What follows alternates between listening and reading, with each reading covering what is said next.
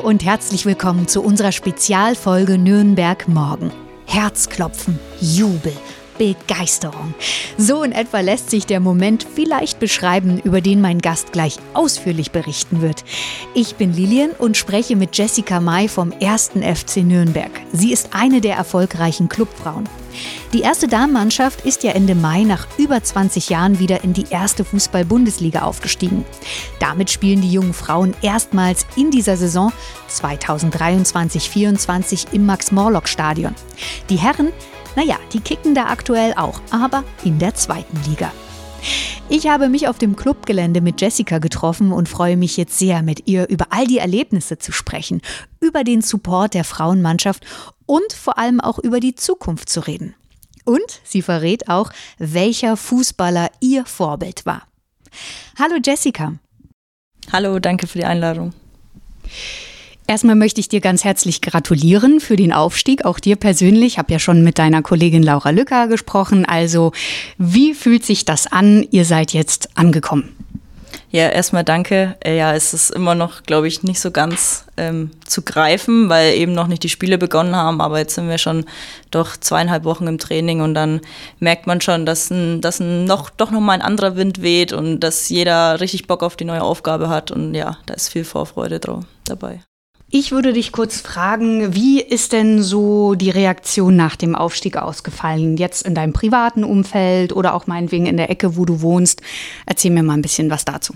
Ja, also meine ganze Familie hat sich äh, mit mir mitgefreut. Das war ja ein Highlight, glaube ich, für alle. Es waren auch sehr viele dann beim letzten Spiel dabei, ähm, haben mich dann auch am Feld quasi begrüßt, wie viele andere Fans und haben äh, beglückwünscht. Ja, das, das war ein Riesenereignis für für uns, aber auch für alle, die uns über Jahre begleitet haben. Und ja, das war einfach ein super Erlebnis. Die Clubfrauen waren das letzte Mal in der ersten Fußball-Bundesliga 1999, also du warst da ja gerade erst geboren. Nach der Saison 1999-2000 ging es ja auch wieder abwärts. Spielte das eine große Rolle für euch? Eine große Rolle spielte das jetzt nicht. Also wir wussten, dass es das gibt. Also da hat auch unser äh, Pressesprecher uns quasi ja, hat uns das erzählt, dass es das gibt. Und es waren auch, glaube ich, ein, zwei ähm, damalige Spielerinnen jetzt in dem neuen Film von uns, im Mutig bis zum Schluss. Genau, das, das war dann schon cool irgendwie zu sehen, dass da auch sozusagen die ältere Generation dann ähm, ja, mit, mit uns mitfreut und sich dann auch ja, da erkenntlich zeigt, was wir jetzt da geschafft haben. Wie viel Medieninteresse würdest du sagen, gab es generell in der Saison, in der letzten Saison? Und der, die zweite Frage ist, wie ist das Interesse jetzt? Also gibt es da wirklich einen Unterschied? Ich glaube, das hat sich über die Jahre aufgebaut. Also zu Regionalliga-Zeiten war das noch nicht so der Fall. Dann schon mit dem Aufstieg wurde es immer mehr und dann logischerweise auch zur letzten Saison. Ähm, ja, je besser man dann eben spielt, umso höher ist die Aufmerksamkeit. Das merkt man dann auf jeden Fall und dann kommen eben auch Journalisten und Journalistinnen auf einen zu, ähm, die dann eben ja, entsprechende Interviews oder sonstiges dann eben haben möchten. Also das merkt man schon, dass das dann halt einfach mit dem Erfolg dann auch einfach steigt. Gucken wir nochmal auf deine persönlichen Highlights. Also Rückblick letzte Saison. Was würdest du sagen? Welche Spieltage oder welche Momente sind dir so in Erinnerung geblieben? Ja, allererst auf jeden Fall das DFB-Pokalspiel. Also das war für uns alle ein, ein riesen Highlight-Erlebnis. Ja, wenn ich daran denke, dann habe ich sofort ein Grinsen im Gesicht. Also das war ja ein super Spiel die Niederlage war uns dann im Endeffekt auch egal, weil das Ganze drumherum war einfach so viel besser. Das hätte keinen Sieg irgendwie, glaube ich, aufgewogen. Deswegen, ja, war das auf jeden Fall eines der Highlights. Ähm, dann logischerweise das letzte Spiel, muss man auch dazu sagen. Da waren auch sehr viele Zuschauer hier am, am Max-Morlock-Platz. Das war, waren wir vorher auch nicht gewohnt. Das hat nochmal alles getoppt, was sonst in der Saison an Unterstützung dabei war. Ähm, ja, und ansonsten waren es einige kleinere Highlights, sage ich jetzt mal. Also auch wenn man die Unterstützung bei Auswärtsspielen ähm, gesehen hat, dass es da auch immer mehr wurden, die dann doch zu unseren Spielen fahren. Das ist einfach super zu sehen und freut uns riesig. Du sprichst gerade von Unterstützung. Ich habe jetzt neulich in eurem News-Teil gelesen von der Seite, es gibt jetzt auch den ersten Fanclub für die Frauenmannschaft. Habt ihr mit denen besonders Kontakt oder wie kam es dazu? Hast, weißt du da irgendwas? Also es war so, dass sich das, glaube ich, über die Saison entwickelt hat. Die meisten sind dann dazugekommen, ähm, beim Pokalspiel eben, dass da waren sie zum ersten Mal vielleicht bei uns oder waren davor schon ab und zu, aber da hat sich dann irgendwie richtig gepackt und dann haben sie eben gesagt, ja, dass wir in dem Fall die Aufmerksamkeit und die Unterstützung verdienen und deswegen haben sie dann gesagt, sie möchten einen Fanclub gründen. Ja, es freut uns natürlich riesig. Also gerade auch das ist die Unterstützung, die wir dann auch bei Auswärtsspielen oder sonstiges merken, die vorher halt vielleicht nicht so ganz da war. Ähm, aber da sieht man eben auch, dass das Ganze dann mehr Aufmerksamkeit bekommt und immer mehr steigt. Und das freut uns natürlich riesig. Stichwort Vorbildfunktion. In zahlreichen Sportarten gibt es mittlerweile tolle Frauenteams, wonach sich junge Mädchen richten. Wenn ich das jetzt so auf den Fußball übertrage, wie ist das bei euch? Seid ihr die Vorbilder für Mädels, die jetzt Bock auf Fußball haben? Wie geht ihr damit um oder spielt es keine Rolle? Also ich glaube, es wird immer mehr, dass ähm, Frauen dann auch für kleine Mädels ähm, Vorbilder sind, in, egal in welcher Sportart das eben ist. Ähm, wir merken es tatsächlich sehr, weil ähm, auch im Verein gibt es eine Mädchenfußballschule, ähm, die wir letztes Jahr noch ähm, mit einigen Spielerinnen betreut haben, also direkt mit den Mädels Training gemacht haben. Und da merkt man das einfach riesig, wie viel Freude sie daran haben, dass wir da eben stehen und mit ihnen Training machen. Und die kommen auch eigentlich zu jedem Heimspiel, wenn es irgendwie möglich ist, also wenn sie selber kein Spiel haben an dem Tag, dann sind sie immer da und freuen sich, uns zu sehen. Und ja, das ist, also das macht uns auch extrem stolz, weil das nicht normal ist für uns, dass sich kleine Mädels dann uns als Vorbilder nehmen. Ähm, ja, wollen wir auf jeden Fall weitermachen, weil je mehr Mädels Fußball spielen, umso besser wird der Frauenfußball werden. Hattest du auch ein Fußballvorbild oder allgemein ein sportliches Vorbild? Ähm, also im Frauenbereich tatsächlich nicht, aber ich glaube, das lag eher daran, dass ähm, ja damals die Präsenz einfach noch nicht so groß war. Man hat halt nicht viele Spiele gesehen, tatsächlich im Fernsehen oder sonstiges. Deswegen ähm, war es da eher im Männerbereich und dann ging es ähm, ja Richtung Toni Groß, Ilkay Gündogan. Das waren so die zwei, ähm, ja, die ich schon bewundert habe. Cool.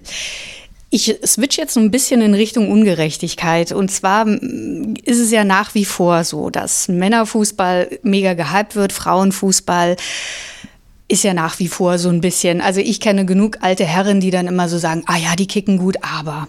Ähm, verspürst du das auch? Ärgert dich das? Oder würdest du sagen, nö, ist ein anderer Wind, ist eine alte Generation? Wie empfindest du das? Ja, ich finde, jeder darf da in seiner Meinung bleiben, die er erstmal hat. Ähm, gut ist natürlich, wenn wir das Ganze umstimmen können, wenn sie dann auch wirklich mal, ich sag mal, es wagen, zu uns zu kommen und uns, uns, uns zuzuschauen, ähm, weil dann können wir sie erst richtig davon überzeugen, wenn sie uns sehen. Das ist auch tatsächlich vielen, glaube ich, so gegangen in der letzten Saison, dass sie zum ersten Mal bei uns waren, uns dann eben sie gepackt hat und weiter bei uns zugeschaut haben, weil wir eben, ja, uns als Team eben so präsentieren, glaube ich, wie sie es wollen, dass der Verein auch präsentiert wird. Und dann ähm, bleiben sie da eben dabei. So, dass das für den einen oder anderen nicht der Fall ist oder ihn dann einfach nicht mag, das ist vollkommen okay. Ich mag auch nicht jede Sportart oder sonstiges. Dann ist er eben in der Meinung drin. Ähm, das ist vollkommen in Ordnung. Aber solange wir viele Menschen dann doch begeistern können, dann freut uns das riesig. Und dann würde ich dich gerne noch fragen, Männer und Frauen im Fußball verdienen ja im Vergleich sehr unterschiedlich. Spielt das eine Rolle bei euch? Ja, also ich glaube, es ist allen bekannt, dass ähm, die Frauen im Frauenfußball weniger verdienen als die Männer, aber darum geht es uns auch tatsächlich gar nicht. Also wir wollen ähm, irgendwann dahin kommen, dass Frauen in der ersten Bundesliga von ihrem Gehalt, das sie dann bekommen, leben können. Und ich denke, das dauert einfach seine Zeit. Das geht halt nicht von heute auf morgen, das geht nicht innerhalb von einem Jahr. Aber wenn man Schritt für Schritt da immer weiter geht und dann eben auch mit dem Sport, den man dann betreibt, Sponsoren findet, die dann da auch in dem entsprechenden dann einsteigen möchten, ähm, dann wird das Schritt für Schritt weitergehen. Aber ich glaube, das dauert einfach seine Zeit, wie ich schon gesagt habe. Und da muss man dann eben Schritt für Schritt gehen. Also einen Job habe ich nebenbei nicht. Ich studiere noch nebenbei Grundschullehramt, aber ansonsten ähm, quasi Studium und Fußball jetzt aktuell, genau. Beschreib uns doch mal bitte deinen Tagesablauf. Wie muss ich mir denn das vorstellen? Kannst auch meinetwegen sagen, Montag bis Freitag so, am Wochenende so oder Spieltage so.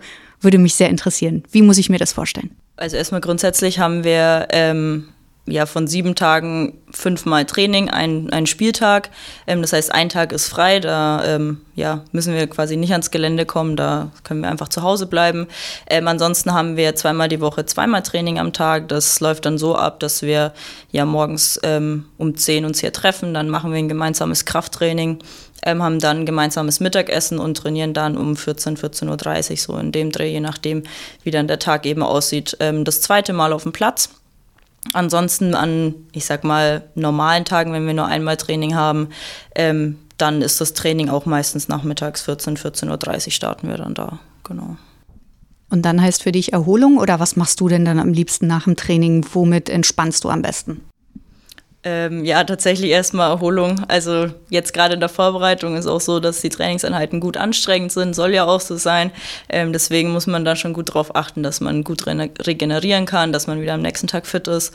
Ähm, ja, da heißt es dann einfach am Abend dann tatsächlich gut essen, dass man da wieder gut gestärkt ist für den nächsten Tag, gut schlafen, frühzeitig schlafen gehen, ähm, dass man am nächsten Tag wieder fit ist und ins Training starten kann. Wie viele Stunden Sport machst du dann pro Woche? Ja, also eine Trainingseinheit geht meistens so eineinhalb Stunden. Das kommt natürlich auch darauf an, was es für eine Trainingseinheit ist, wie intensiv sie ist, aber im, im Schnitt sind es circa eineinhalb Stunden. Das heißt, wenn man das jetzt mal fünf rechnet, sind wir bei siebeneinhalb Stunden, wenn ich mich jetzt nicht verrechnet habe. Ähm, plus die zwei Krafttrainingseinheiten, das sind dann jeweils ungefähr eine Stunde. Das heißt, wir kommen, sagen wir mal, auf zehn Stunden Trainingseinheit in der, in der Woche. Ähm, und dann eben noch das Spiel ja, das weiß ja jeder, wie lange es geht. Genau. Ich spiele Volleyball. Da weiß man es immer nicht, wie lange es geht. Deswegen. Genau. Äh, wir haben noch eine Frage aus, äh, auch ein bisschen aus der Redaktion. Wir haben auch äh, Mütter darunter und die beschäftigen sich natürlich auch immer mit dem Thema Sport und Frau und Mama sein und so. Und wir haben hier zum Beispiel die Melanie Leupolz, die ist jetzt mit einem neun Monate alten Baby ähm, quasi angereist. Ist das ein Thema bei euch in der Mannschaft? Gibt es Einzelpersonen, die jetzt quasi auch schon eine Mutterrolle haben? Und wie geht ihr damit um? Wie geht ihr, wie geht der Verein damit um? Das würde mich noch interessieren. Also bei uns im Team gibt es das ähm, noch nicht. Wir sind auch grundsätzlich sehr jung, deswegen glaube ich, haben da einige Spielerinnen auch noch ein bisschen Zeit vor sich, ähm, bis es dann passiert oder passieren möchte, auch von der Spielerin dann eben selber.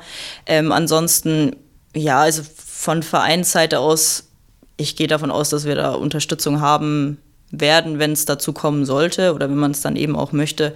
Aber da hatte ich jetzt persönlich noch keine Gespräche mit dem Verein, deswegen kann ich weiter dazu nichts sagen. Es gibt ja noch das Klischee, die Männer hocken am Wochenende vorm Fernseher und schauen Fußball. Wie ist das bei euch? Ihr kickt und eure Partner oder Partnerin verfolgen das Spiel dann von der Couch? Zum Beispiel, ja, oder unterstützen uns dann auch ähm, direkt, also bei Heimspielen logischerweise sind sie dann meistens auch hier, ähm, unterstützen uns dann vom, vom Spielfeldrand aus. Ähm, ja, das läuft dann eigentlich genauso wie in jeder anderen Sportart. Okay, das klingt ja schon nach dem perfekten Familiensupport. Wie muss man sich das vorstellen? Familienangehörige, wie unterstützen die euch?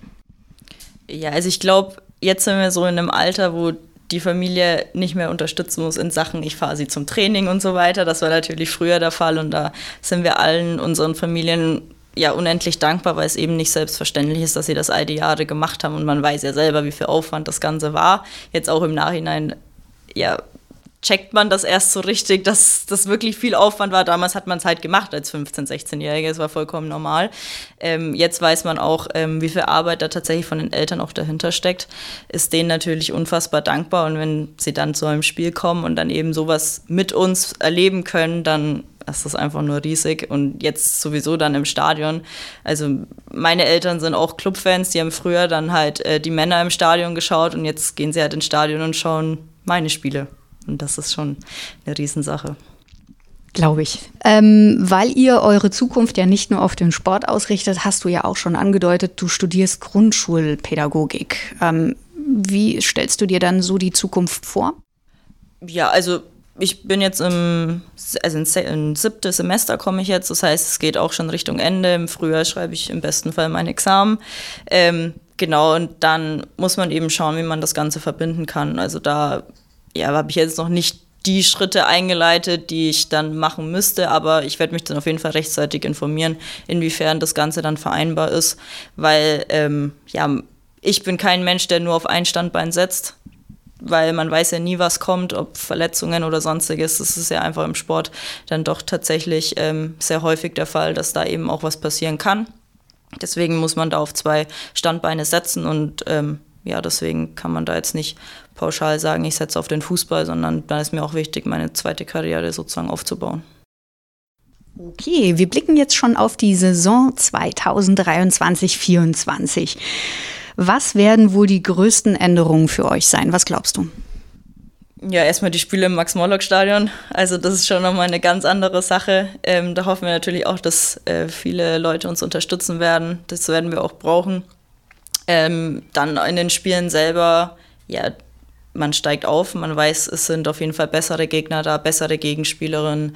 Ähm, ja, da muss man sich erstmal zurechtfinden, auch erstmal schauen, ähm, ja, in welche Richtung das Ganze dann gehen kann für einen selber, aber auch als Team insgesamt. Man weiß auf jeden Fall, wo man steht. Das ist für uns alle auch eine neue Herausforderung. Ähm, ja, aber wir freuen uns riesig darauf und dann schauen wir mal, wie weit es geht. Verspürt ihr einen besonderen Druck oder seid ihr da so cool und sagt, ach, na gut, Druck tatsächlich nicht. Vielleicht kommt es noch, also aber zum aktuellen Zeitpunkt nicht. Ähm, ja, wie ich schon gesagt habe, wir haben einfach eine riesen Vorfreude darauf, weil es für alle eigentlich so ein Kindheitstraum ist, jetzt in der höchsten deutschen Liga zu spielen.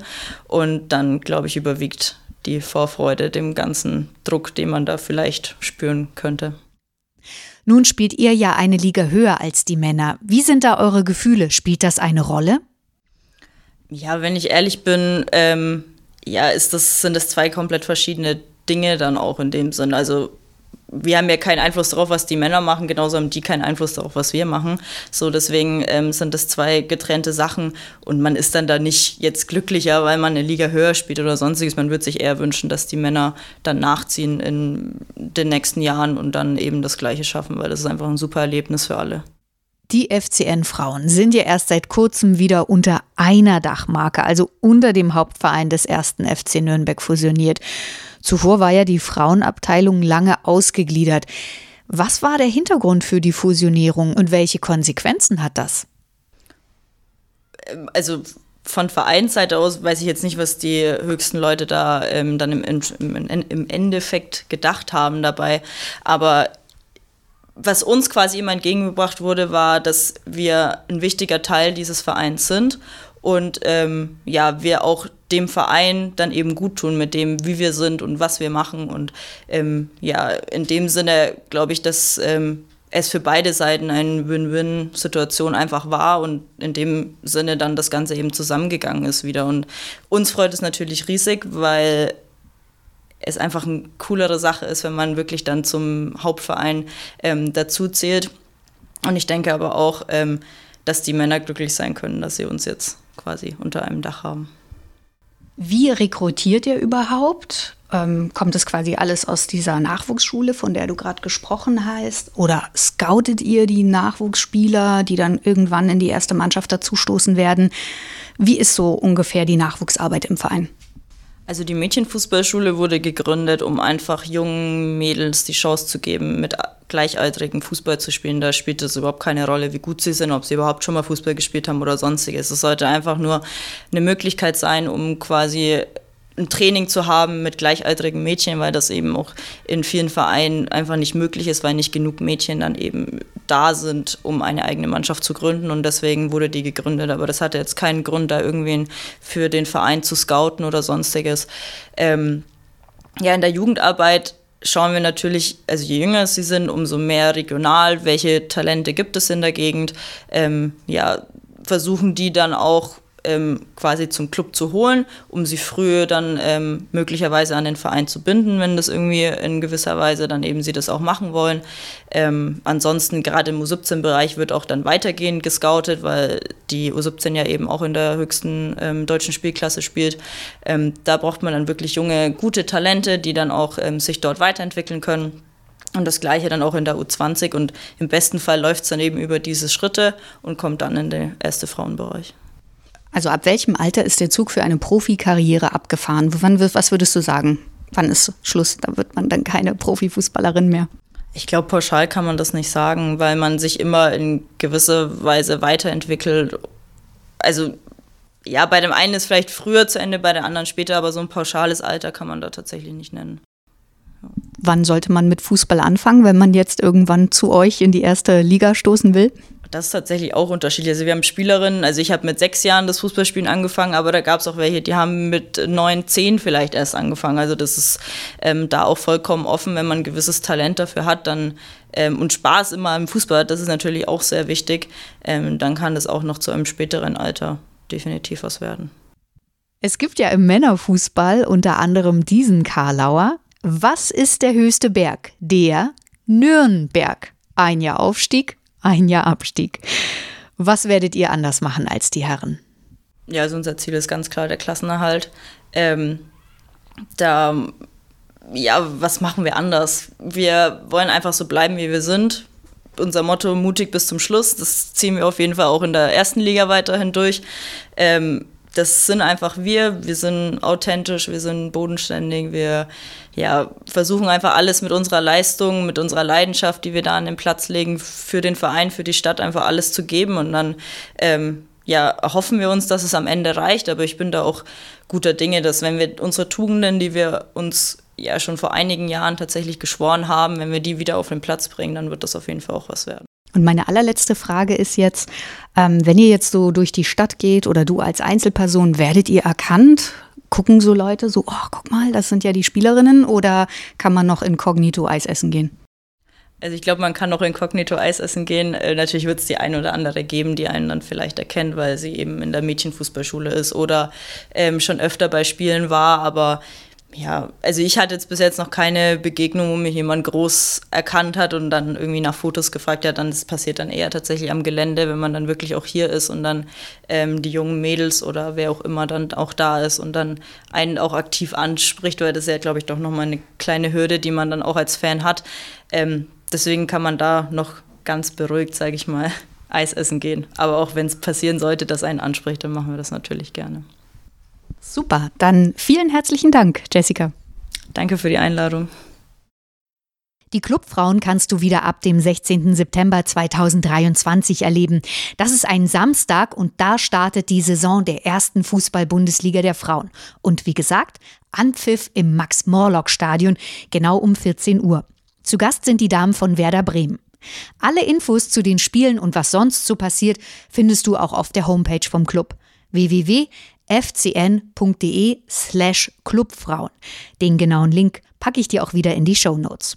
Hey, wenn dir der Podcast gefällt, dann lass uns ein paar Sterne da. Bewerte uns, empfehle uns einfach weiter und schreib uns auch gerne. Zum Beispiel eine E-Mail an redaktion.relevanzreporter.de. Nochmal redaktion.relevanzreporter.de. Die nächste Sommerspezialfolge kommt am 27. August. Hier dreht sich dann alles ums Thema Klimakrise in der Region. Warum Nürnberg sich besonders aufheizt im Vergleich zu anderen Städten und über welche Maßnahmen gerade diskutiert wird. Unsere Relevanzreporter-Gesprächsrunde zum Nachhören findest du auf relevanzreporter.de und überall da, wo es Podcasts gibt. Ich bin Lilian, genieße den Sommer. Bis bald. Ciao.